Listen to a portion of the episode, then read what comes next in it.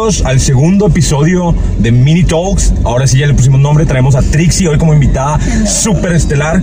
Estoy muy emocionado, muy contento. Preséntate Trixie, ¿qué onda contigo? Pues qué onda, mucho gusto a todos los que nos andan viendo, a los que no me conocen y a los que ya me conocen, pues mi nombre es Trixie. Pues qué les puedo contar, tengo 20 años, soy de Monterrey.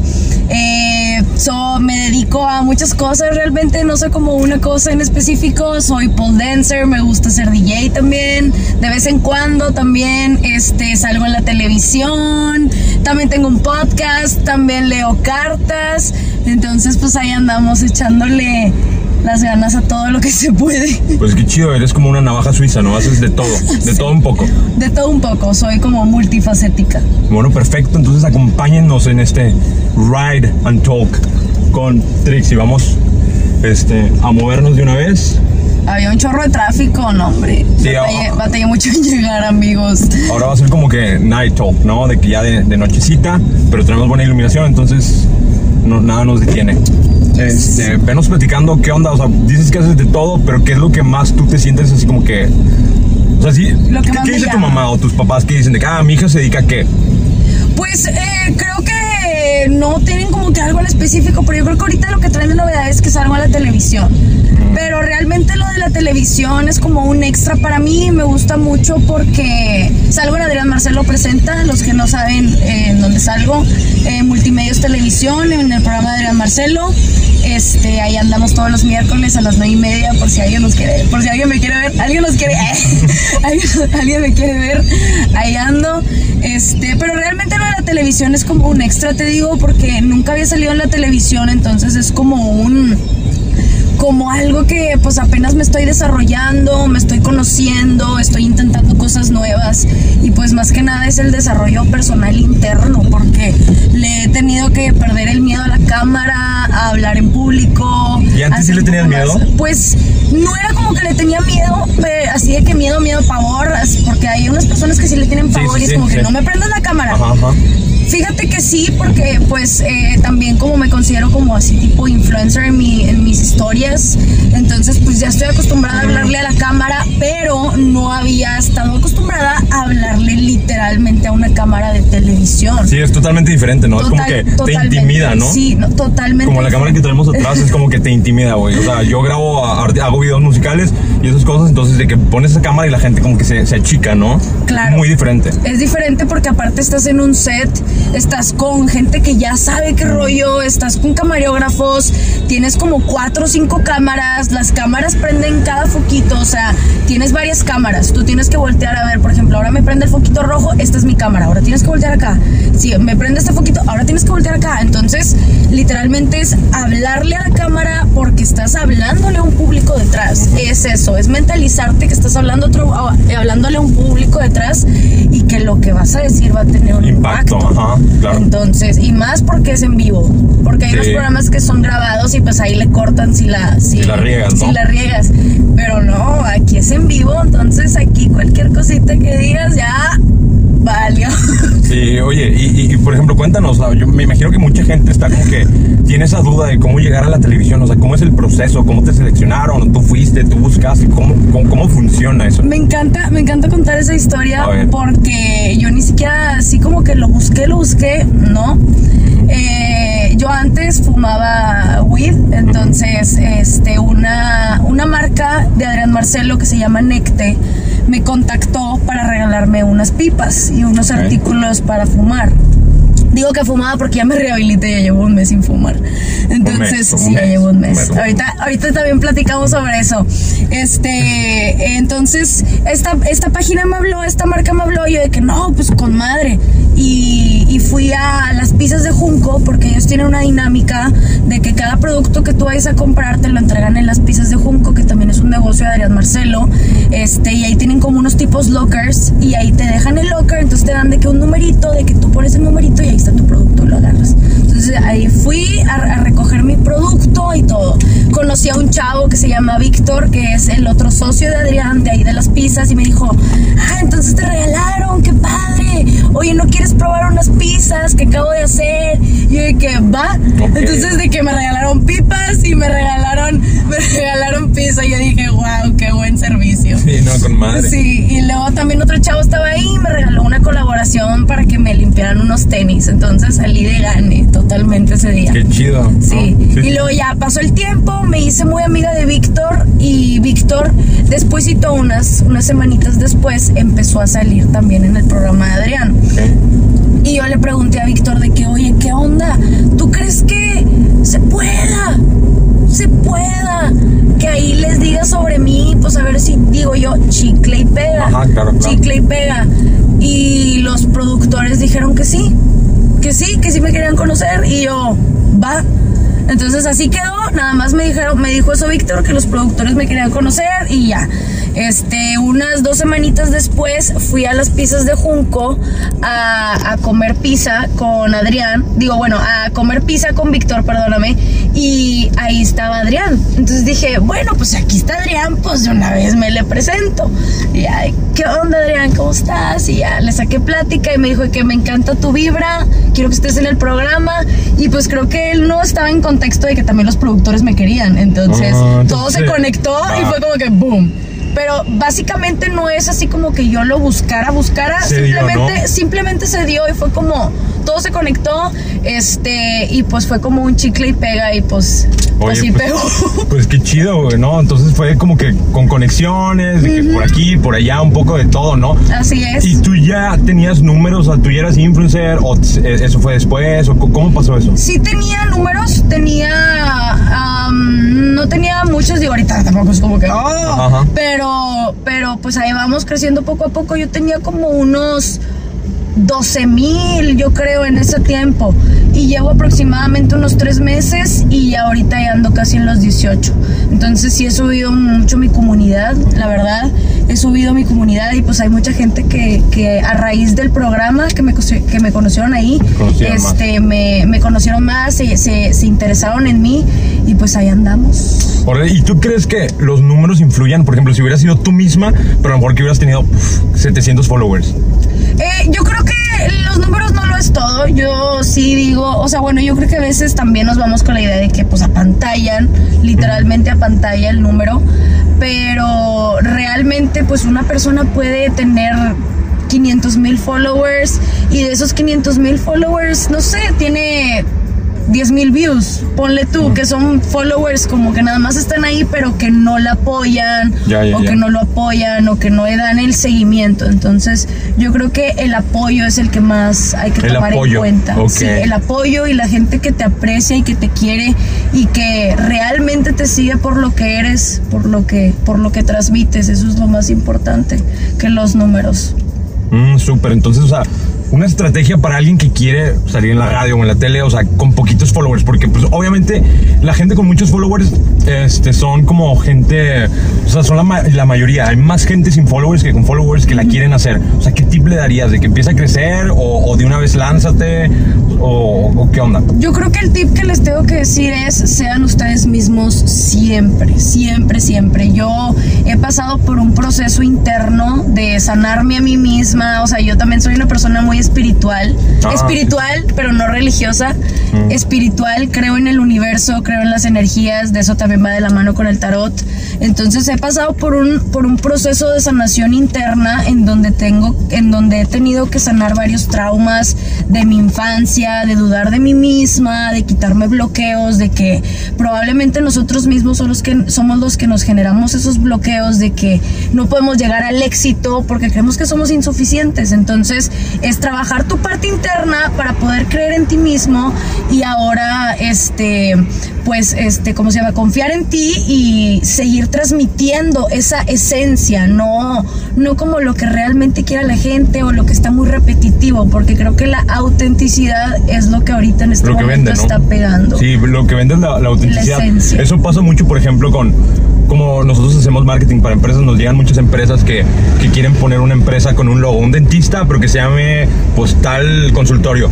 Pero la gente quiere ver personalidades, la gente no siento que no quiere ver este como que el típico imagen de los dientes y Sí, y- de y que pues, no. un diente y dent, dental, no sé qué. Ajá, sí, no, yo siento que la gente quiere ver a Rodrigo Pérez, ¿no? O sea, en vez de ver un, un logo, yo creo que la gente, pues, como que... Que ¿Quién es? more. Ajá. ¿Quién es el que me va a atender? Sí, ¿quién me está atendiendo? ¿Por qué? ¿Quién es? O sea, este, la autenticidad entonces por- es a lo mismo que viene, ¿no? De que, que sí funciona mucho más, es lo que más vende. Sí, entonces, pues te digo, es un proceso que he estado llevando poco a poco y pues lo que yo les recomiendo siempre es sean ustedes mismos, sea la idea que traigan, realmente eso no importa. Si ustedes creen que, que- que eso eh, es su parte interna que les hace brillar, ustedes sigan. Obviamente nada es de un día para otro. Todo lo que yo he construido no ha sido de un día para otro. O Oye, sea, yo estoy- estoy en redes sociales desde los 13 años.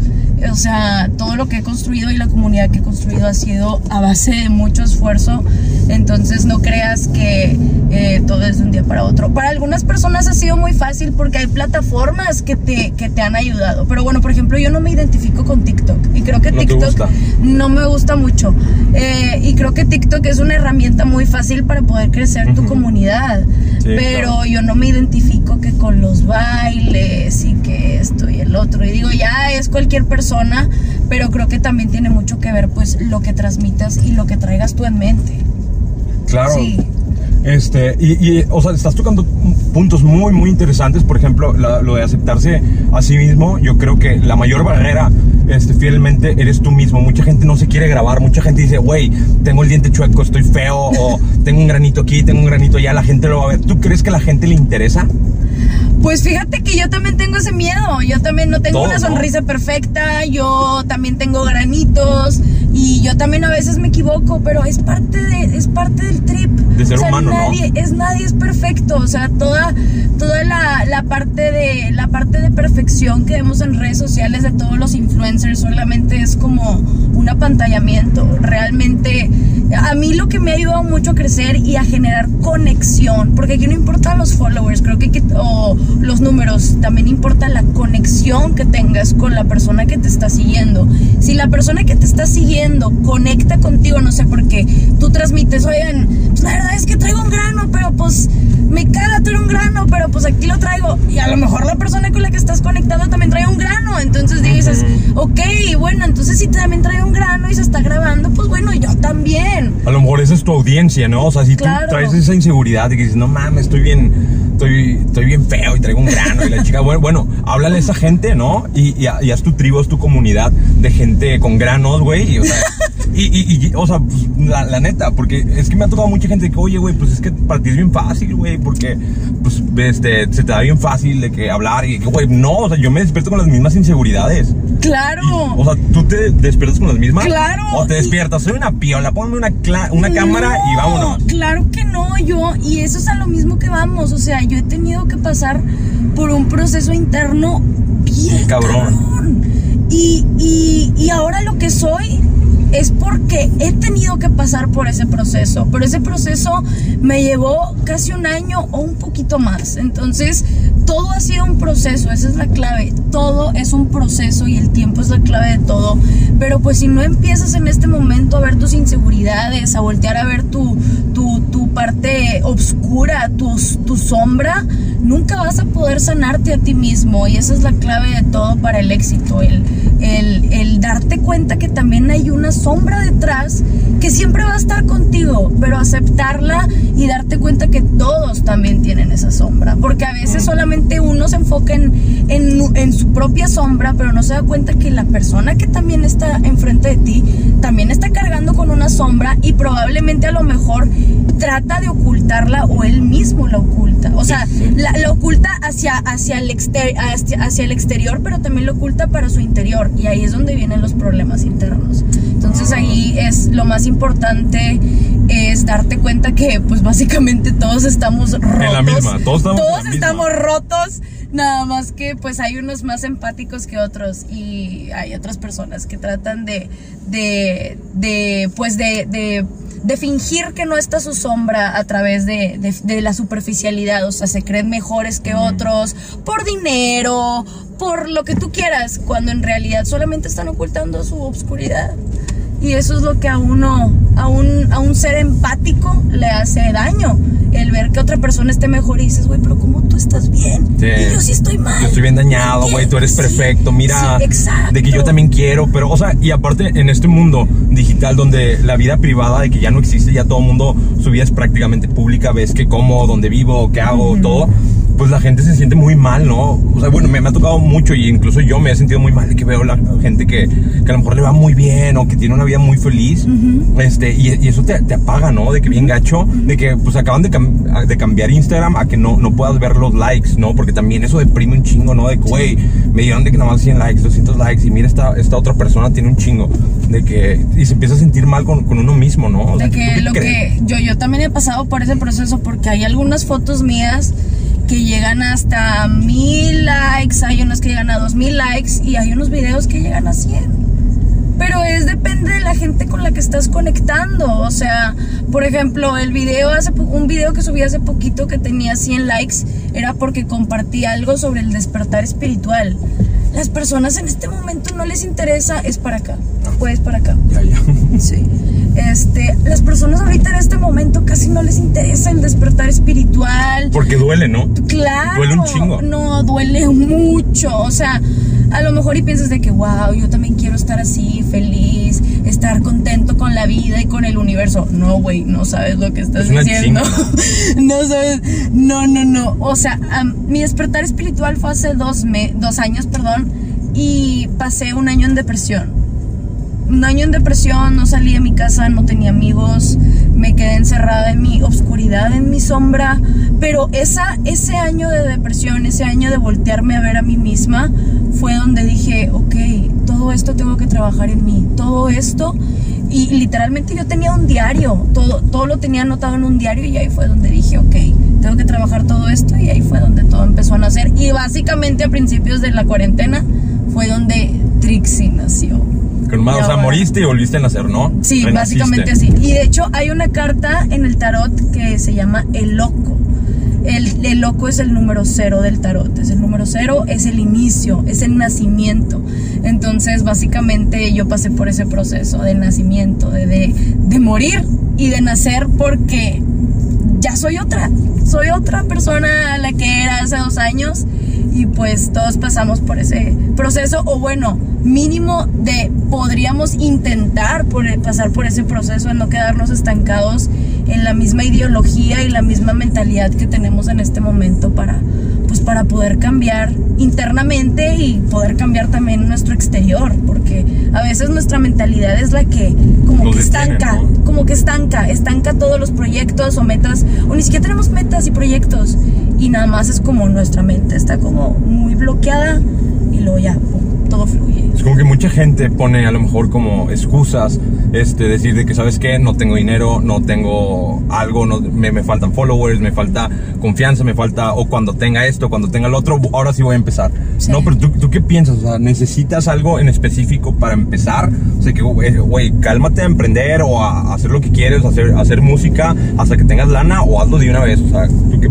qué piensas de esas limitantes? Yo creo que las ganas, las ganas de, de poder sobresalir y las ganas de encontrarte a ti mismo, las ganas de poder ser alguien en la vida son lo primero. Si no tienes esas ganas y esa hambre de crecer, no vas a poder llegar a ningún lado. De ahí viene todo, de la, del hambre, del hambre de crecer y ser alguien, porque tú puedes ver a personas que están creciendo y que están cumpliendo sus sueños y que están viajando y que esto y el otro, y dices, yo también quiero, Quiero ser como eso. él, yo Ujú. también quiero eso, pero ¿qué estás haciendo? Nomás estás Estás aquí rascándote la panza, consumiendo contenido. Ajá, ajá, consumiendo contenido. Yo no me considero una persona que, que consume contenido. No, no del todo. Sea, poquito, Pues pero sí ves, pero a veces, ¿no? a veces. Yo la neta soy más de Crear. de crear y de consumir, pero a mi favor. O sea, Para aprender, ¿o qué? para aprender. Mamalón, Para chido. aprender, para llenarme de inteligencia o para crecer como mi- mi- mis habilidades. Por ejemplo, veo videos de tarot, veo videos de pole dance, veo videos de DJ, cosas así para alimentarme a mí.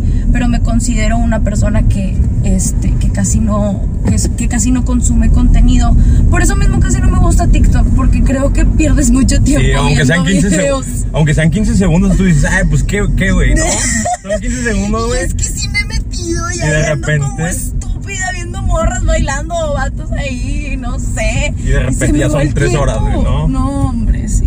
Entonces, cabrón, pero un- una clave a lo mejor este, para emprender o hacer tus sueños es deja de consumir contenido basura y empieza a, Ajá. con- a- a- a consumir contenido de valor, ¿no? Que, que te informe, que te dé este, algo de, pues, de valor, ¿no? Claro, pero también hay muchas personas que tienen como que esa hambre de crecer, pero ahorita te das cuenta que hay mucha oferta. O sea, ahorita después de, o sea, a través de, pues todo lo que pasó de la, de, de la cuarentena, de la cuarentena y de la pandemia, todos empezaron a crear contenido, que abrir su podcast, que gomitas enchiladas, todos andan haciendo algo. Entonces ahorita hay mucha oferta. Entonces nada, yo creo que ahorita lo importante, ándale, cae. Nos, vinimos- nos vinimos en contra. Nos vinimos en contra, amigos. ¡Woo! Fuck the police. No, yo creo que lo importante es buscar en qué eres bueno. ¿Qué eres bueno?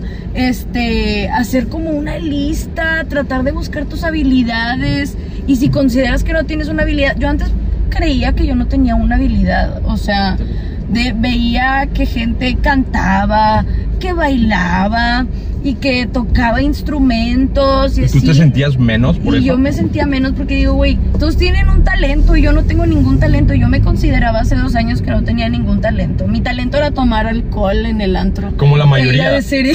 Como la mayoría de todos, ¿no? Que o sea, hasta un punto de la vida pues no tienes ningún talento Sí. y, y- y te haces menos, te crees hacer menos como persona, pero como en la película de Soul, ¿sí la viste? Sí, no, De que, esa película no, me marcó está mucho. cabrona. Eh, haz de cuenta que la, la, la, la película de Soul es básicamente vida, como yo ¿no? veo la vida. Literal, como yo veo la vida.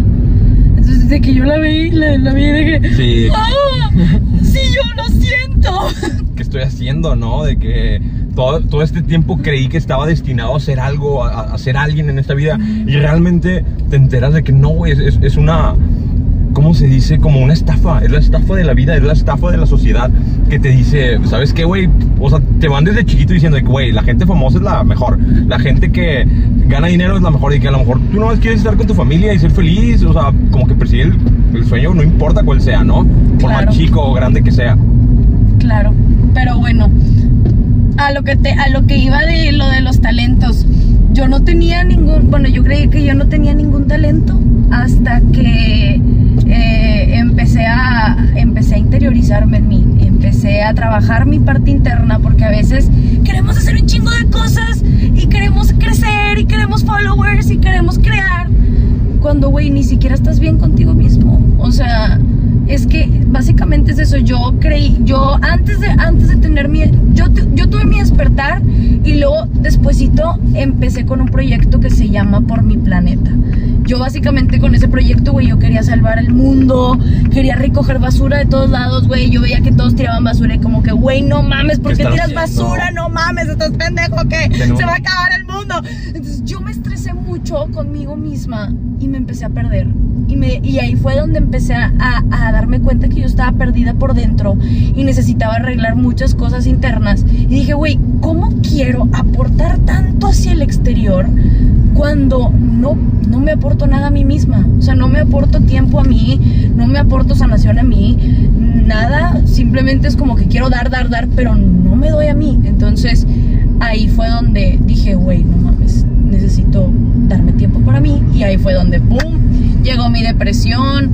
Pero a veces esa parte, o sea, a veces uno mismo piensa que, pues hasta cierto punto la depresión o la tristeza o estar como encerrado en tus pensamientos a veces es malo, cuando en realidad no. Depende de la perspectiva que lo veas y depende cómo utilices eso. O sea, si lo usas a tu favor, si utilizas esa tristeza para poder como analizarte, voltearte a ver a tus demonios internos, dices, ok, tengo que trabajar esto para mí. Pero si estás nada más estancado en tus demonios, sin querer, o sea, nada más viéndolos, quejándote de ellos y dejándolos ahí, pues bueno, güey, no vas a avanzar nunca Si no los trabajas, ¿no? Si, Si se los- conformas. Ajá, exacto. Si nunca los trabajas, güey, pues al chile vas a quedarte en el mismo lugar. Entonces, es a ver de que tu parte negativa en ese momento, analizarla y ahora sí proseguir. Oye, ¿y la música la usaste como sanación, como proceso de sanación o no tuvo nada que ver la música? ¿Cómo estuvo eso? Ah, lo de ser DJ. am, eh, empecé hace como aproximadamente unos cinco meses, yo creo. Este, no, no lo usé como un método de sanación. Realmente yo, para ese momento, yo ya estaba un poco más sana Ok. del- de lo que estuve hace unos años. Pero sí fue como una herramienta para mí que me ayudó mucho a crecer conmigo misma. Fue como un reto realmente. Fue como un reto, este, y pues lo, lo logré pasar porque me metí a un curso intensivo de DJ y era como, a mí siempre me gustó mucho la música techno. Entonces era como que, güey, yo quiero ser DJ. Yo también me quiero, o sea, me gustaba, me gusta mucho ir a raves, a ir a parties. Y veía al DJ enfrente y yo digo, güey, yo quiero ser ese DJ. Entonces dije, sí, sí. yo también puedo ser él. Y uno mismo como que a veces se pone bloqueo de que no vas a ser DJ, de que, ay, porque ves la controladora así enorme con parece muchos tablero de, de- de avión, ¿no? Sí, Dices, güey, ¿Cuándo con voy a muchos entenderlo? botones y dices, güey, qué pedo, yo nunca voy a entender esto, güey. Al chile en dos meses lo aprendí, lo entendí, solamente es cuestión de que encuentres a alguien que realmente sepa, sepa. enseñarte y que él sepa de qué se está tratando y te lo enseña y pum, se da. Eh, también obviamente pues que te apasione y que te guste la música porque pues no lo vas a hacer Ajá. nada más de que para la aceptación. verte cool, ¿no? Sí, no, claro que no. De que, ah, el DJ, voy a ser el amigo DJ, de que no te va a salir si, si no lo haces con pasión, ¿no? Claro. O sea, de que el- a la fuerza, pues ni los zapatos, ¿no? Exacto. Oye, ¿y en qué lugares has tocado aquí en Monterrey? ¿O qué onda? O sea, ¿dónde has ido? Este, el punto es que yo empecé cuando ya, este, pues estaba la pandemia, entonces ahorita pues la mayoría de los lugares están cerrados. Pero clandestinamente toqué en, en Río, Mississippi.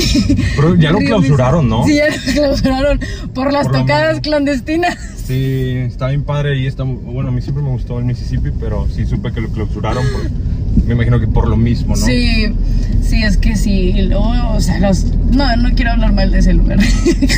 No, porque yo, siempre iba y, y me gustaba un chingo, me gustaba, me gustaba mucho, pero lo ahora.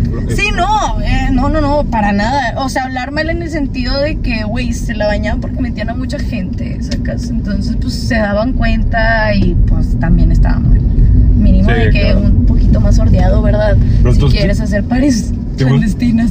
¿Te gusta esa onda así como que bar así de que, que ponen mucho house, mucho techno? Sí, sí, sí, sí, Tu me onda, gusta. ¿no? Sí me gusta, pero creo que me gusta más el trip de los raves. ¿Te gustan más los raves? Los raves es lo que más ¿Y alguno que hayas chido, este, ido, que, que haya estado así memorable? No, hombre, pues los de. Yo tengo unos amigos que organizan raves que se llaman NYTF, también está NASA, también está The People, y pues esos básicamente son los que mejores son los organizadores, los mejores organizadores de raves aquí en Monterrey, porque pues la verdad aquí la, la escena del techno no está como muy Muy sólida, ¿no? muy sólida, no, no hay mucha gente que esté dentro.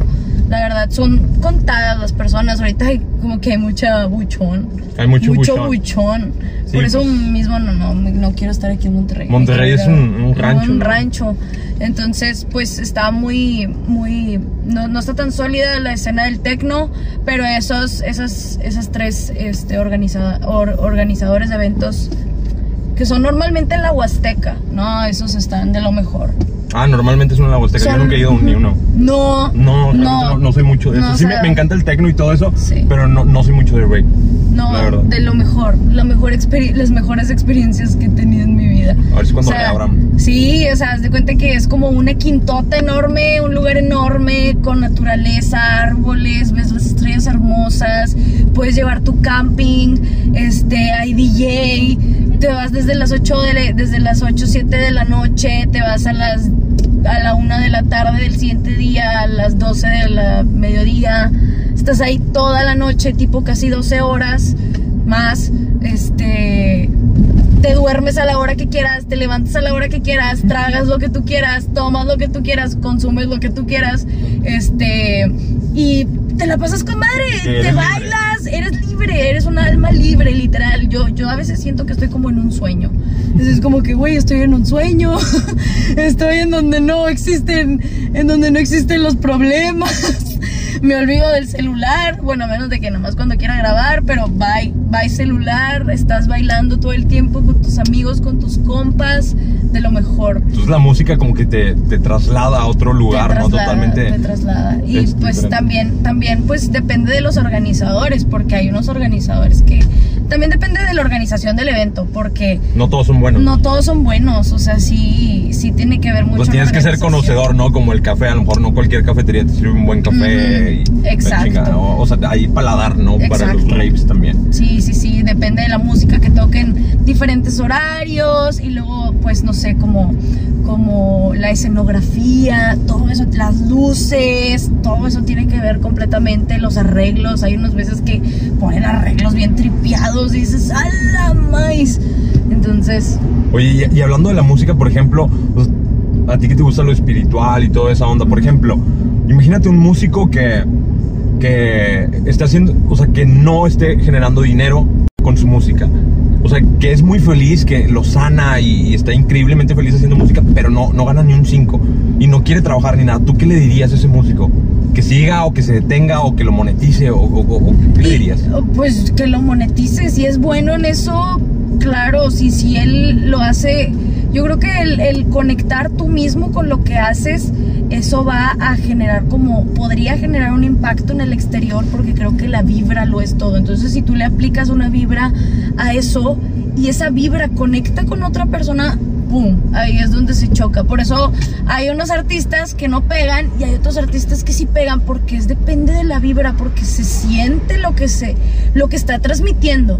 Entonces, pues si hay algún DJ o algún músico, no necesariamente de techno, de lo que sea, pues lo que yo le lo que yo le este aconsejo es que lo haga desde el corazón y que le transmita esa vibra, esa esencia, esa esa ese corazón dentro de él mismo para que lo traslada y empiece a conectar, porque eso es lo que genera el crecimiento, conectar con las personas.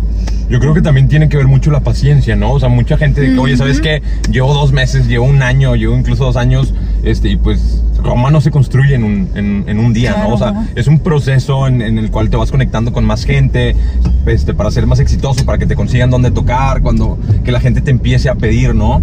Este, para poder empezar a cobrar. También creo que tú como músico también tienes que ser un emprendedor al mismo tiempo, tienes que saber monetizarlo, este, porque la música es un negocio como cualquier otra cosa, o sea, si eres un chef, sigue siendo un negocio y tienes que saber, o sea, tienes que aprender un poco de pues, gestión de negocios, un poco de marketing, un poco de esto, un poco del otro para saber venderte. No, no basta con saber a lo mejor solo hacer tu música, sino también tienes que saber cómo venderte, etcétera. O siento que es responsabilidad del músico, ¿no? Sí, claro, imagínate que pues tengas una banda y imagínate unos señores de tipo un tipo maná, pero menos conocido y no tienen ni redes sociales y no tienen un buen branding y no tienen una buena portada, pero son buenísimos en la música, chingones. Pues güey, ¿cómo te voy a conocer? No tienes redes sociales. ¿Cómo te voy a cómo me vas a llamar la atención si no tienes buen branding? ¿Cómo, o sea, Si no tienes un diferen- diferenciador, un claro, valor agregado o algo así. mm, mm, Sí, por, por ejemplo, si se tratara de talento, pues hay un chingo de niños chinos de 7 años que tocan el piano, pero te mamaste, ¿no? Que, que tocan ese pedo. ¿Y por qué no los ves en el top 100 de Spotify, de, de los artistas más cabrones? Pues porque no es de talento, ¿no? O sea, te lo está diciendo como que... Hay, o sea, la, la sociedad te lo está diciendo ahí mismo de que, güey, pues no es de talento, es de quién se sabe, quién sabe atraer mejor atención. O sea, no creo que, que- que el top este, de artistas en Spotify este, sean los mejores del mundo, los más talentosos, para nada. Claro, ¿no? Y pues yo también a veces como que me siento un poco reprimida porque veo mucha gente exitosa, bueno, exitosa, famosa, con muchos followers en Instagram, en TikTok, en Twitter, lo que tú quieras. Y digo, "Güey, es contenido basura. Es contenido basura que estás transmitiendo. Hay personas mucho más talentosas allá afuera Que se merecen que ese se espacio. merecen ese espacio, pero ahí es donde volvemos a lo mismo. La gente que trae otra mentalidad consume contenido Basura. basura. Es un círculo, ¿no? Es un, Vicioso. es un círculo vicioso, exactamente. De que, güey, voy a crear contenido basura porque hay gente basura dispuesta a consumirlo. Por ejemplo, no quiero decir nombres ni tirar nada, pero hay el podcast más famoso de, Mon- de Monterrey, o sea, me sale en TikTok y, y veo de que entrevistas de, a un güey de que cuando fuimos al baño juntos, de que dos personas, de que, o, o cuando comimos y, y estábamos llorando de la risa, de que, güey, o sea, eso no necesita la gente. Eso no. necesita la gente que ver ese tipo de cosas. O sea, no creo que este sea el, podcast más educativo del mundo. No. Este, de vez en cuando, pero creo que. Pero sí tratamos de enseñar a lo mejor un, valor agregado. Todo, todo esto empezó por TikTok porque empecé a enseñar un poco de trucos de marketing y, y estrategias para que artistas independientes nuevos este, pudieran tener como que una base sólida, porque no hay nadie en Latinoamérica diciendo cómo se hace. Y pues yo tenía la agencia de publicidad y dije, güey, voy a compartir de que un poco de lo que sé y siento que la gente sí aprende y la gente me agradece mucho. Y que, oye, pues he aprendido un chingo, güey. O sea, no es contenido basura donde entretengo, donde, ah, pues bailo y, pues chingo, güey, ¿no? O sea, siento que sí, la, la, la, gente no, no quiere ser educada aparte. Claro pues yo también, yo también tengo mi parte, por ejemplo, en mi Instagram tengo de que mis videos bailando en el pole dance, pero también... Pero eso ya es más un arte, ¿no? O sea, eso no es como que bailar de que un trend, ¿no? O sea, ya es como que tienes una educación previa y... No, hombre, pone cualquiera a subirse al tubo para que veas. No, no cualquiera se puede subir. Yo llevo un año practicando pole dance y llevo, ya estoy en nivel intermedio, básico intermedio, estoy entre ese nivel. Ponle tú que del 1 al 10, el 10 es el más chingón, yo ando como en un 3-4, o sea, he avanzado mucho, pero tampoco soy la... Oh, sí, no, pero, pero estás grabando tu proceso y eso yo creo que es muy importante, grabar tu proceso. O sea, tú piensas de que, güey, estoy, no sé, aprendiendo a tocar piano, me voy a grabar cuando ya sea una piola, ¿no? Cuando sea Beethoven, me grabo. Y yo creo que es muy importante grabar todo el proceso, ¿no? Claro. que la gente vaya creciendo contigo. Porque vas a agarrar mucha gente que apenas está en tu nivel y, van a crecer juntos y te van a agarrar de inspiración. Vas a agarrar gente más abajo o a lo mejor gente que ya sea una piola tocando piano. Este, una piola. Una piola. No, no sé por qué no digo maldiciones si sí se puede aquí, la verdad. Pero... No, está bien, piola, me gusta esa palabra. bueno, o sea, a lo mejor puedes agarrar de audiencia a, pianistas bien expertos, pero que les lata tu concepto de que cómo lo haces y toda esa onda. Entonces, yo creo que graba tu proceso desde que empiezas. O sea, si mañana vas a aprender algo, pues mañana te grabas y, dices, güey, estoy aprendiendo algo nuevo. Claro. Este, pues sí, yo, yo empecé a grabarme desde el principio y no me podía ni subir al tubo, me caía, se me resbalaban las manos, me sudaba todo y pues ahora ya tengo mis, mis posiciones más estáticas y la gente dice, wow, ya lo haces más fluido, o sea, yo me acuerdo cuando antes lo hacías de que pues me, pero ahora ya es de que wow, o sea, ya vas avanzando mucho y ahí es donde pues viene la parte del proceso, todo es un proceso que pues mucha gente me ve en el Instagram y dice que, ay, güey, yo quiero hacer eso y gente lo intenta y dice, no, güey, la neta me, salí, me, salía la semana porque vi que estaba muy difícil. Y yo, ah, amigo, yo llevo, amiga, yo llevo un año aquí. Un año. Y eso está muy cabrón, eso que dices, por ejemplo, de las cosas difíciles. O sea, las cosas difíciles yo creo que es, es lo más, este, lo más adecuado para hacer. Por ejemplo, te pongo un ejemplo. Si tú ves las búsquedas de Google, las más famosas son cómo hacer dinero rápido, cómo enflacar rápido, todo rápido. O sea, la gente busca hacks, ¿no? La gente quiere ver cosas así como que resultados de volada y no quiere, pues, meterse la chinga de, hacerlo poquito a poquito, ¿no? De que, güey, voy a enflacar en un año, en dos años, o voy a tener dinero en cinco años, en diez años. La gente no quiere poquito a poquito. ¿Tú qué piensas o sea, de esa paciencia que no tiene la gente? pues yo también a veces no tengo, no tengo paciencia y a veces pues por eso también quiero generar mi comunidad y crecer mi comunidad en, así. pero pues todo es un proceso y pues hay unas personas que pues sí tienen la mentalidad de entender, ok, tengo que entender que todo es un proceso. Yo hasta cierto punto sí lo llego a mentalizar, pero por ejemplo ahí viene la parte donde otras personas no tienen como esa perseverancia y pum, otra vez dicen, ay, ¿sabes qué? No lo logré en una semana y otra vez ya se andan, andan huevoneando, ya no, no, ya no le andan echando ganas a lo que andan haciendo, a su emprendimiento, lo que tú quieras. Entonces, pues yo creo que eh, la, perseverancia, la dedicación eh, y, ¿cómo se llama? el, el el, intentarlo día a día, en hacerlo parte de ti es lo más importante, es lo que a mí me ha funcionado y es lo que me ha llegado a, hasta, donde, estoy, literalmente, porque todo ha sido básicamente un proceso. Pues sí, yo, yo creo que la gente busca hacks, o sea, no importa si eres músico, si eres chef, si eres contador, no hay hacks. O sea, la respuesta es sencilla. ¿Quieres enflacar, cabrón? Es ejercicio y dieta. Uh, uh, claro. ¿No? ¿Quieres ser millonario, güey? Pues es trabajo, cabrón. O sea, no hay como que, ah, una aplicación, güey, no hay como que, ah, ponte a vender esto, o métete a este otro negocito. No, no, no, güey. O sea, es, es Pues trabajo yo, duro. yo también a- hace dos años, to- todo, empezó hace dos años, todo, todo empezó Todo, hace tú- dos años. tienes dos años de edad. Literal. Hace dos años yo pesaba 75, 74 kilos. Ahorita estoy en unos 58, 60 prox. Pero bueno, eh, estaba mm, gordita. Estaba gordita. No estaba obesa, pero estaba gordita. No me gustaba mi cuerpo. Y un día dije, yo tengo la clave para poder adelgazar, que es literal dieta y ejercicio. Y a No hay veces más. no hay más. Dije, güey, si ya sé cómo lo voy a hacer, cómo lo puedo hacer, ¿por qué no lo hago? Entonces ahí fue donde empecé a hacerme mi coco wash de que, ok, necesito mentalizarme de que todo es un proceso. Literal, es- he repetido mucho esa palabra, pero básicamente es la clave. no hay más, es la no hay clave del Ajá. éxito. Todo es un proceso. Literal, si tú mentalizas y te lo metes aquí en tu cabeza, todo es un proceso, tu vida va a ir fluyendo mucho mejor. Si- lo Vas a tener paz mental porque de ahí provienen todos los problemas de que, güey, quieres todo aquí cuando no te das cuenta que, pues, Pero entenderlo de raíz, yo creo que te cambia la vida. Entender Claro. que no vas a enflacar con la dieta de no sé qué, o con si te pones fajas o geles Sí, y la chingada. No, no, cabrón. Porque, y si llega a esas son funcionar, herramientas, Ajá. pero no lo es todo. O, o incluso si te llegas a operar o, o a ganarte la lotería, cambia, cambiaste aquí, pero no aquí. Claro, ¿Sabes? cambiaste de manera superficial, así, pero no cambiaste acá. Lo importante es cambiar aquí, güey. Estás cambiando de aquí para arriba, pero no estás cambiando acá. Entonces, sí. Pues yo que también me tardé como un año en, en bajar de peso, así como realmente lo que yo quería.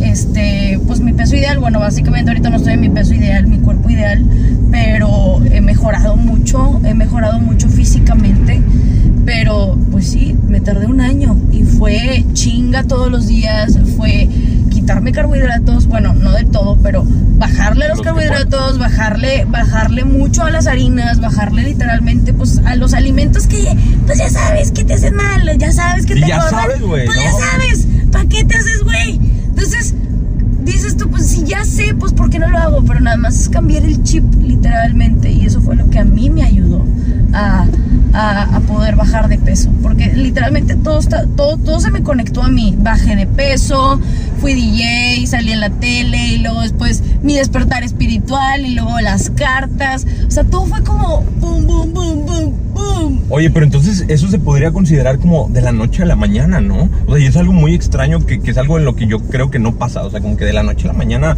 no, no, no, no te descubren y, y te sanas y todo eso, ¿no? Está muy raro tu caso. Bueno, no, no fue como de la noche a la mañana, o sea, primero me sané a mí misma y luego O sea, sí fue empecé... un proceso como quiera. Sí, fue un proceso. Me sané a mí misma con la ayuda, ah, sané mi, mi, mi, mi parte interna y mi parte este, de amor propio con el pole dance, mucho, porque me ayudó mucho a, a trabajar mi sensualidad como mujer, a, a- a verme en el espejo y bailar y decir, ok, me veo bien, ok. Porque antes de eso tú no, no, no, no sentías que te veías bien no, Entonces, o bueno, a lo mejor y otras personas decían, güey, pues la neta te ves bien, y, pero es lo que está aquí en tu mente. Entonces, si tú no te aceptas, si tú no, y hasta la fecha no es como que, ay, me acepto perfectamente. mejor, o sea, Tienes tus demonios como que Claro, todavía sigo teniendo mis demonios, pero ya no son los mismos que antes. Y ya me di cuenta que pues mis demonios ahí siempre van a estar. Solamente tengo que analizarlos y tengo que pues hacerlos parte de mí, pero no reprimirlos, sino hacerme consciente de ellos y decir, ok, esta sombra siempre va a estar aquí conmigo. Solamente tengo que regularla, tengo que apaciguarla y tengo que demostrarle que yo puedo sanarla. Sanarla no significa quitarla, no significa hacerla a un lado, olvidarlo, sino es aceptarlo, aceptarlo y hacerlo parte de ti. Eso es sanar. Entonces, este, primero fue lo del pole dance y luego después vino lo del tarot y luego empecé a conocerme mucho más a mí misma, este, y luego ya después que ya me conocí mucho internamente dije, ok, ahora ya quiero hacer algo superficialmente. Vino lo de lo vin- vino lo de DJ y luego ahora que ya sabía cómo era la herramienta, abrí mi propio podcast. O sea, hice muchas cosas, pero todo todo yo la herramienta que yo utilicé fue primero el interior y luego el exterior. exterior, sí, Esa sí. fue la herramienta que yo utilicé y me está funcionando. Me está funcionando hasta la fecha, es lo que me ha funcionado. Uy, y suena súper perfecto. Realmente yo, por ejemplo, no, soy una persona cero espiritual, o sea, cero. O sea, no creo que haya una persona... dije, ok, ahora ya quiero hacer algo superficialmente. Vino lo de, lo, vino lo de DJ y luego ahora que ya sabía cómo era la herramienta, abrí mi propio podcast. O sea, hice muchas cosas, pero todo, todo yo, la herramienta que yo utilicé fue primero el interior y luego el exterior. Esa fue la herramienta que yo utilicé y me está funcionando. Me está funcionando hasta la fecha, es lo que me ha funcionado. Y suena súper perfecto. Realmente yo, por ejemplo, no, soy una persona cero espiritual, o sea, cero. O sea, no creo que haya una persona más eh, eh, Eres muy escéptico. Muy escéptica. Realmente soy súper mega científico, estudié física, o sea, soy súper mega científico. Pero todo lo que dices suena totalmente verdad. ¿Me entiendes? O sea, por, por, el lado donde lo quieras ver, si el lado espiritual, si eres espiritual o si eres una persona escéptica, ese proceso funciona. Claro. fue mi mismo proceso, tal vez, y, no soy una persona espiritual, pero así se debe hacer. Claro, y es que muchas personas asocian la espiritualidad con tipo a tener alguna creencia religiosa o lo asocian con un dios o con lo que tú quieras cuando literalmente la palabra lo está diciendo, espíritu, tu y parte interna. Entonces, eso es básicamente lo que yo, a lo que yo me dedico, a estudiar la, mi parte interna y a estudiar la parte eh, interna de las demás personas y lo hago a través de las energías, lo hago a través de las cartas. De hecho, aquí traigo mis cartas. Y me las puedes leer, o sea, aunque sea una persona escéptica de que... Digo, bueno, aquí no porque necesito una, un espacio. Un espacio ah, ya, ya. Pero, pero puedo enseñarte básicamente cómo es la lectura, ajá. Porque muchas personas dicen de que, ay, güey, eso es mentira. Del demonio claro, del demonio y así. Cuando en realidad el tarot tiene tiene como este también tiene su parte científica, su parte teórica, porque para mí es mitad espiritualidad y mitad estudio, porque cada carta significa una cosa, entonces tú tienes que estudiar los arquetipos, o sea, todas las figuritas de cada carta, entonces por ejemplo, aquí esta carta casi no se ve, pero esta carta es como una traición depende. que si la pones acá atrás de que donde se ve la luz. Aquí. Bueno, ahí se ve mejor, yo creo. Sí, bueno, son tres personas. Es como un alejamiento de unas personas. Son espadas, representan las relaciones, el aire. Esta es una nueva oportunidad en lo financiero. Entonces, cada cartita tiene como un significado en eh, eh, gráficamente.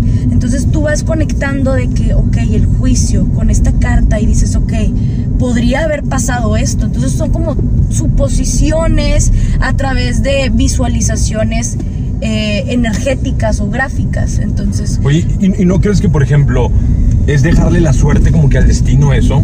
O sea, mm. confiar en, por ejemplo, en el tarot. O sea, si tú me dices, güey, vas a fracasar, ¿no, ¿no crees que a lo mejor me, me puedo, a lo mejor, de que predeterminar de que, güey, voy a fallar? Bueno, eh a mí me gusta mucho explicar la forma en que yo leo las cartas porque todos tienen una idea muy errónea acerca del tarot. Piensan que yo te voy a leer el futuro cuando nadie puede leer el futuro. Realmente yo tengo una, o sea, yo tengo como una ideología de que nadie puede ver el futuro porque haz de cuenta que el tarot es la representación gráfica de la energía en el momento en el momento. Entonces, por ejemplo, si yo te leo el futuro, por así decirlo, esta energía está acá, pero aún no existe. Pero puede cambiar. Puede cambiar, exactamente. ¿Qué pasa cuando nosotros, por ejemplo, ahorita estamos haciendo esto, pero luego después decidimos ponerle pausa e ir al Oxxo y luego después volver? Pero esa es una energía, pero ahora estamos decidiendo solamente estar en este, en este carro y seguir hasta el final del podcast. Esta es una energía. Entonces, son energías cambiantes. Entonces, es un espectro de probabilidad, ¿no? Eh, ajá, es un espectro de probabilidad. Eso, eso, eso. Entonces, eso, eso. Eh. No, entonces, la energía no es lineal. La energía está cambiando. La energía está en constante movimiento y todo eso a base de conexiones. Todo se conecta. Esto se conecta acá y acá, acá, porque todo es a base de decisiones. Entonces, el tarot, yo no te veo el futuro. Te puedo dar una predicción, pero tú tienes el poder para poder elegir lo que es correcto para ti.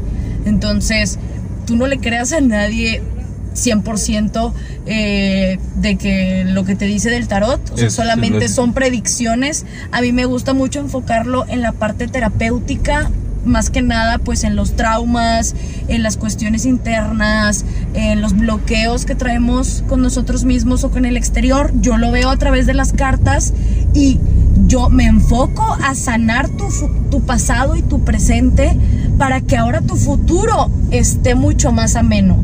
Porque a veces de que decimos, ay, léeme mi futuro, dime qué va a pasar. A ver, güey, ¿cómo quieres, ¿cómo quieres que yo te vea el futuro si todavía no puedes arreglar tu parte interna, todavía no puedes arreglar tus cuestiones, eh, tus demonios? O Tu sea, pasado, ¿no? tu pasado, o sea, todavía estás en el pasado, ya quieres ver el futuro, Te ven y neta. resuelves tus traumas del pasado y quieres arreglar el futuro para. o sea, Exacto, entonces, no, el tarot, bueno, hay personas que sí lo ven, que sí lo hacen de esa manera de ver el futuro, pero no, yo no, yo lo hago más de forma terapéutica para poder conocernos a, a nosotros mismos, porque básicamente el tarot es como eh, la representación de nuestra vida, son imágenes que pueden representar nuestra vida, nuestros traumas, nuestros problemas, los identificas y ahora dices de que, ok, esta energía, o sea, esta carta representa como, ¡Ay! justamente saqué la carta que me define, güey, no mames. Es magia, ¿no?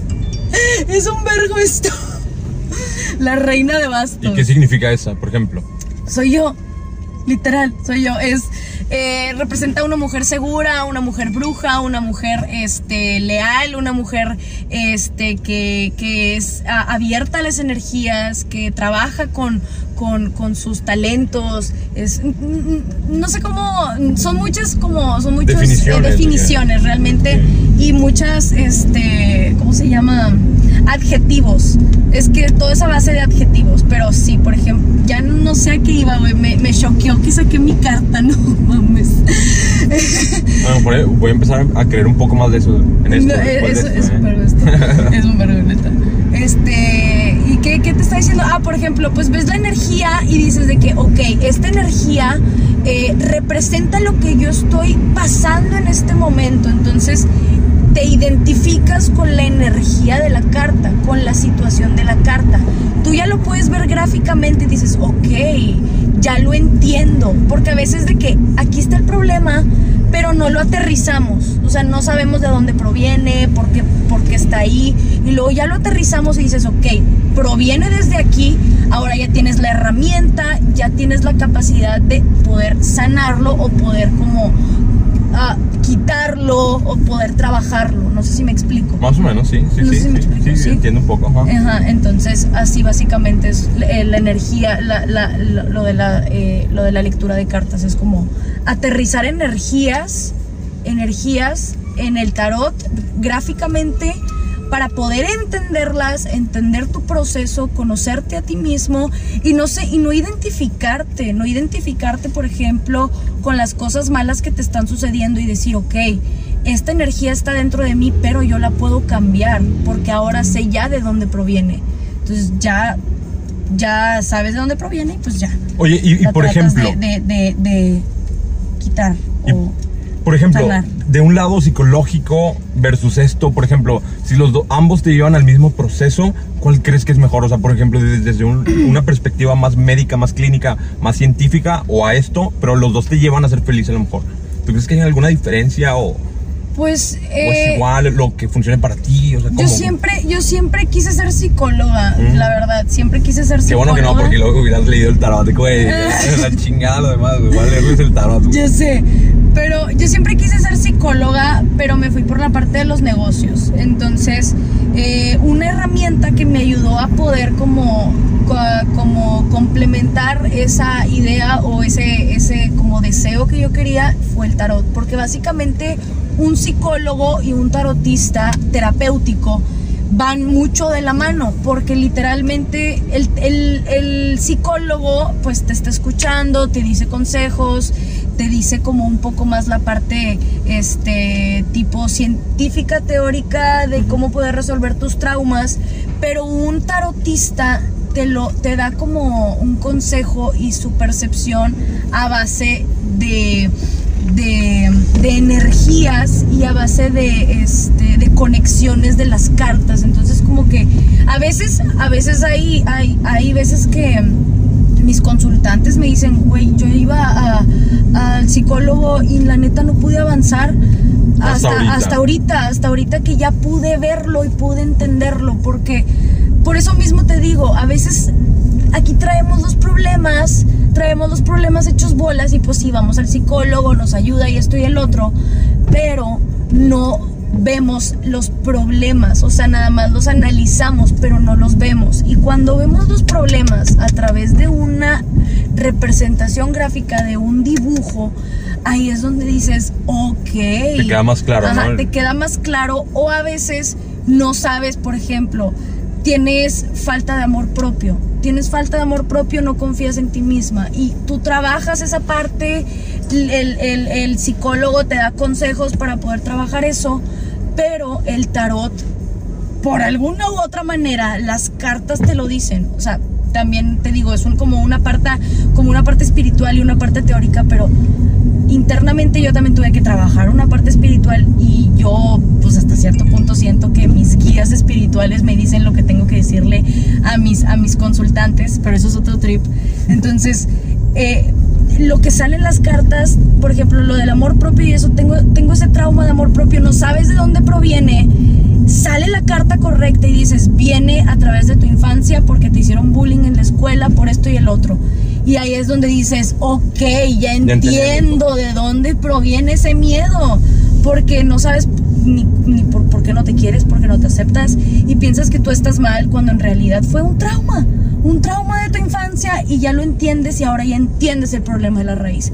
Eso, eso te ayuda mucho el tarot, a, a entender los problemas desde la raíz porque a veces tratamos de arreglar los problemas de manera superficial en el psicólogo, que no digo que ir al psicólogo está mal, está perfecto, pero creo que un psicólogo y complementarlo con un tarotista para poder puede ser un buen combo, ¿no? Puede, puede ser un buen combo. Imagínate un psicólogo tarotista, no mames, güey, o sea, sería un, una chingonada, porque puedes ver los bloqueos muy a fondo de la persona, entonces está perfecto para poder complementarlo perfecto. Sigo siendo escéptico hacia ese tema porque no conozco mucho. Realmente me voy por el lado científico totalmente.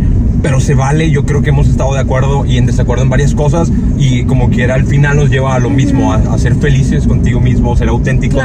Y todo eso. También tenemos preguntas de la comunidad, preguntas que te quisieron hacer a ti específicamente. ¿Qué libros, fuentes, cursos o nos recomiendas para aprender sobre espiritualidad? ¿Qué libros? Este fuentes. Eh, hay una, hay un chavo que se llama Iván, Iván Donaldson. Él comparte mucho acerca de la espiritualidad, sobre la energía cuántica, sobre las conexiones, sobre el universo, sobre el despertar. Entonces les recomiendo, les recomiendo ese, ese, este, ese canal de YouTube. Se llama Iván Donaldson. Eh, también pueden buscar, ¿qué más? Es que, bueno, básicamente todo fue como muy, muy autodidacta. Yo, hace cuenta como que lo recordé, recordé que yo tenía que hacer eso. Pero sí, Iván Donaldson puede ser una muy buena herramienta para poder empezar su proceso espiritual y investigar un poco acerca de eso. Bien, bien. ¿Qué, ¿Qué, otra pregunta hay? ¿Qué cambió al salir en televisión sobre tu perspectiva de la industria de la música independiente? Um, creo que básicamente creo que no, no ha cambiado. Bueno, sí, creo que sí ha cambiado porque creo que ahora que estoy en televisión me gusta, es como un hobby, pero ahora me doy cuenta que realmente no me quiero dedicar 100% toda mi vida a la conducción de televisión.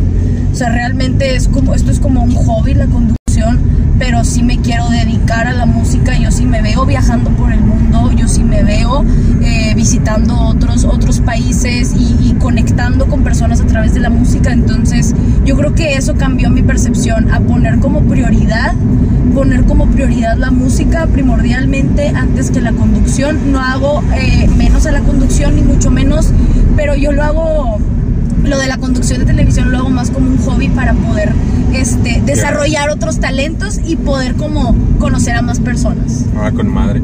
Oye, yo tengo una pregunta súper este, directa este, y rápida. Por ejemplo, un músico que quiere llegarle a la televisión, ¿cómo lo puede hacer? O sea, ¿es igual por contactos o tú crees que o sea, puede llegar solo a estar en la televisión? Yo tengo una banda a lo mejor o soy un, alguien y quiero tocar en la tele, ¿qué onda? Yo creo que los contactos son todo todo en la vida son los contactos, porque eh, digo, obviamente no todo en la vida, también puedes empezar a buscarlo tú por tu parte, pero creo que los contactos te pueden ayudar a resolver mucho, mucho, mucho de, de los talentos que tú traigas, puedes empezar como a, a desarrollar mucho más, porque pues este, tal, este, este contacto que tiene, por ejemplo, yo cuando, yo por ejemplo fui DJ, pero un contacto me ayudó a poder como, a, a poder tocar en el río Mississippi, entonces creo que yo sola no hubiera podido, no hubiera podido como, como, este Llegar ahí, llegar ¿no? Ahí. Entonces, yo creo que los contactos son muy importantes. en Sí, este yo, yo realmente creo que sí tienes que saber este, cómo moverte, hacer aliados. Yo creo que si estás, de que a lo mejor, este, o sea, que nadie te va a descubrir. O sea, sí tienes que salir, sí tienes que crear contenido, sí tienes que estar exponiéndote a la vida para, para, para que te descubran, para sí, que... pero aparte es como, yo te aporto, tú me aportas. Entonces, yo te aporto, imagínate una colaboración. Es lo mismo que una colaboración, es igual y es de que tengo este contacto, que yo tengo este talento, amigo, apóyame en esto y yo te, y, y, y, y tú me apoyas y tú apóyame en esto y yo te apoyo en esto o algo así. Entonces, Mm, yo creo ya. que sí está está está cool hacerlo a través de, de contactos. Creo que eso te puede abrir muchas puertas. Súper bueno. Ahora, vamos, este... ¿Tú crees que la televisión ha decaído de audiencia, o sea, en estos años, en estos Sí. últimos cinco años? Muchísimo, muchísimo. O sea, este, por ejemplo, yo no sé cómo se mide el rating realmente, pero, pero, pues ahorita ya nadie ve la televisión. Ahorita, Realmente. ¿dónde está la atención de la gente? En YouTube, En YouTube. redes sociales, en videos. ¿Y quién puede entrarle a hacer YouTube o a redes sociales? Todos. Todo el mundo tiene la entrada. Entonces me estás hablando que la fuerza de, distribución masiva, que era la anterior, la televisión, pues solo podía entrar la gente que tenía contactos, la gente que tenía todo pues bien armado o dinero o contactos, pues ahorita se puede dar la misma difusión pero en medios gratuitos, ¿no? Claro, claro, claro. Entonces, o sea, no se vayan tanto de que oh, Con la finta, ¿no? Sí, Ajá. de que oh, salgo en la televisión. Yo tomé esta oportunidad porque me ayuda mucho y porque se me dio porque me ayuda mucho a desarrollar otros, otras, como, otras cosas como hablar, hablar, hablar en público, hablarle a la cámara, me ayuda a mí misma. Pero realmente ahorita no, el fuerte, el fuerte no es la televisión. Este, y aparte son nichos, son nichos, son mercados. O sea, por ejemplo, ahorita la televisión que la ve más la, la gente adulta, este, los abuelitos, los papás. Entonces, yo a lo mejor es reggaetonero niños, y le quieres llegar ahí como que pues Pues, para que me vea mi abuelito, pues a lo mejor pues no igual, es eso, y, ¿no? igual y pues puedes intentarlo también depende qué programa sea, o sea, qué programa sea, este, en qué, en qué, ¿cómo se llama? En qué canal de, de televisivo esté, ¿cómo se llama? Cadena, en qué cadena de televisión esté, o sea. Pero básicamente no hay excusa. ¿no? O sea, realmente tenemos las herramientas en nuestras manos para distribuir un- un- algún comunicado o algo que tengamos que decir. O sea, ¿cuántas estrellas no han sido descubiertas de, de internet? O sea, que no han pasado ni por la televisión, ni por la Claro. radio, ni, ni por nada, ¿no? Claro, o sea, no, no hay excusa. Simplemente es. Y, y algunos dicen, ves que no tengo cámara. Yo, No ocupas nada, no ocupas un nada más, celular. Un celular, tu celular. O, pues bueno, pues si quieres darle a esto, pues ponte a trabajar, ponte a chambearle, porque nada es gratis en esta vida, nada Sí, es ponte a gratis. jalar y en dos, Ponte a tres meses te compras Una un camarita, una camarita, un iPhone. Un iPhone. Un microfonito. Yo también así fui poco a poco. Eh, Quería empezar mi podcast y dije, bueno, voy a empezarlo. Y luego me, me- me compré mi celular y grabó literalmente mi podcast en mi celular con un micrófono así. Fue que me costó 300 pesos en Amazon. Sí, Entonces, entonces es lo chido, es la ventaja de, de la modernidad, de, de- de- esto de que, güey, por muy poquito puedes hacer un chingo. Ya nada más está en la creatividad. O sea, el mundo y la tecnología ya te puso todo a tus manos, güey. Ujú. ¿Quieres un- una cámara bien cabrona que grabe 4K? Bueno, pues aquí está, de este tamaño, güey. ¿Sabes? ¿Quieres un micrófono que grabe con buena calidad? Bueno, ahí está, en 300 pesos, cabrón. O sea, ya te lo pusieron todo tan fácil que nada más es como que tu creatividad, ¿no? De que exacto. Oye, eres tú y contra las el mundo. ganas de sobresalir, literal. tú contra el mundo, yo creo. Bueno, pásame otra pregunta, por Sí, favor. porque hay bastantes. Oh, ok. Bueno, más ¿Cómo generas tu primer contacto para de ahí saltar a la tele? Ah, pues ya lo conté. Ya Sí, lo conté. el primer Ah, contacto. El, el primer contacto fue Necte, literal. Fue un contacto Necte. Conectado, Necte. Necte. Necte es una página, es una marca de Adrián Marcelo. Literal, ellos me conectaron con él y así fue. ¿Qué tan machista crees que sea el medio televisivo a comparación de otros?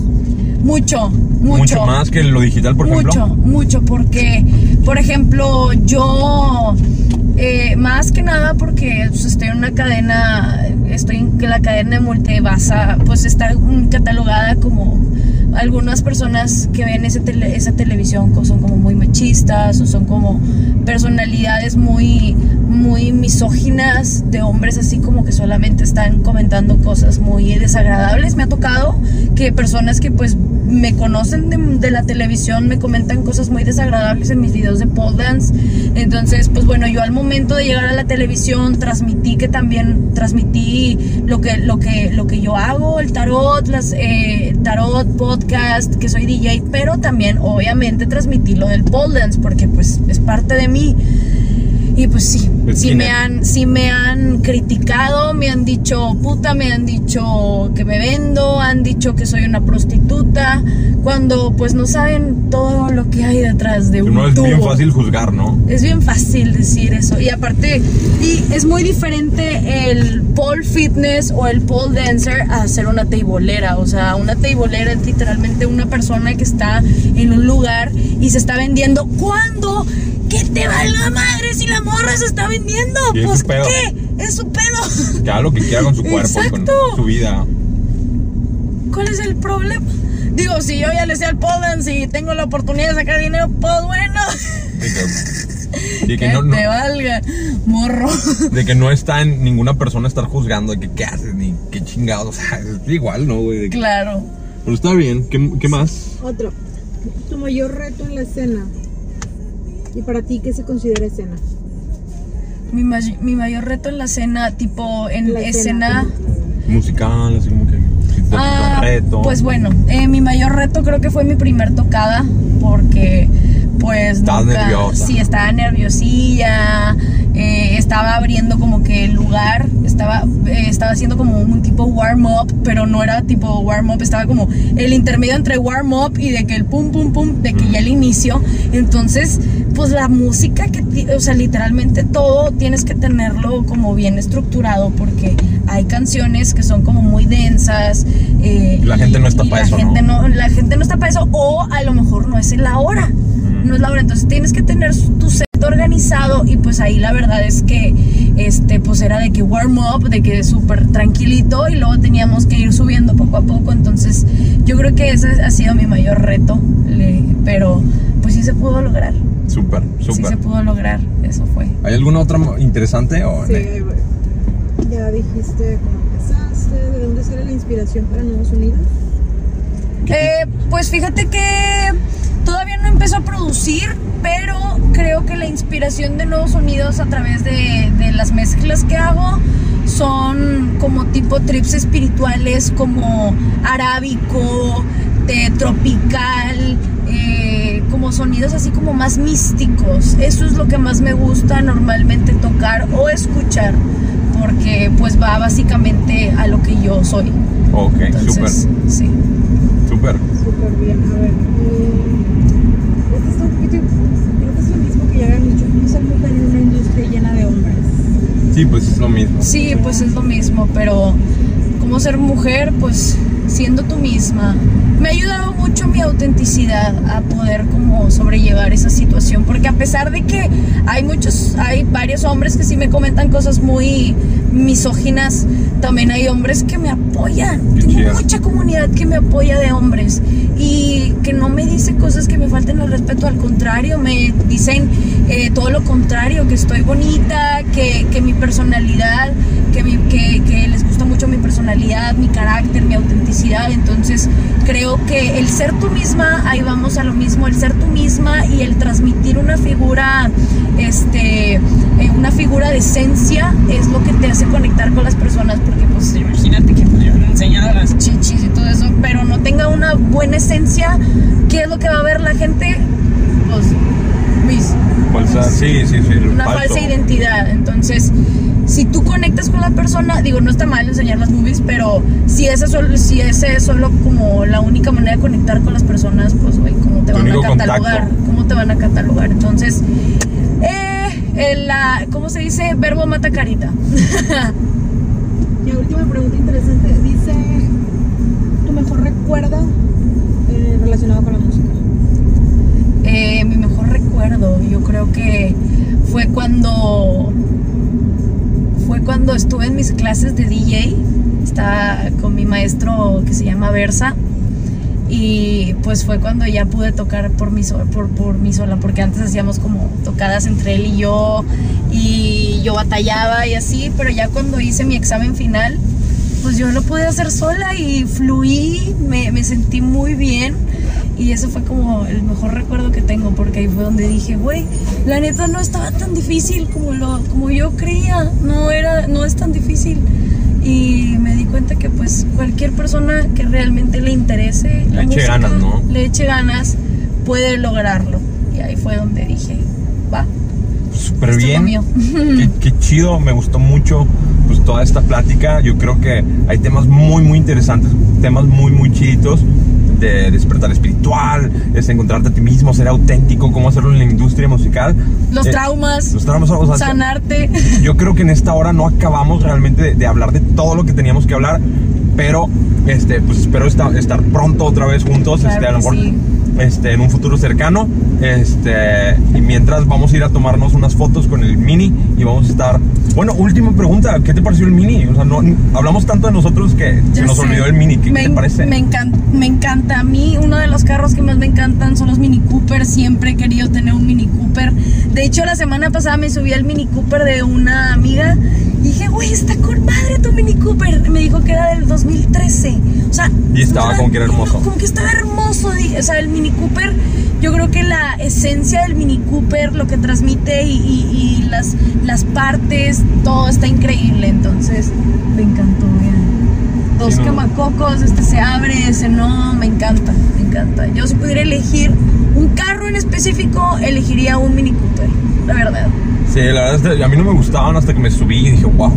Aparte están muy cómodos, o sea, están chiquitos, pero están mini, pero cómodos. Están cómodos, digo, ya cómo van atrás.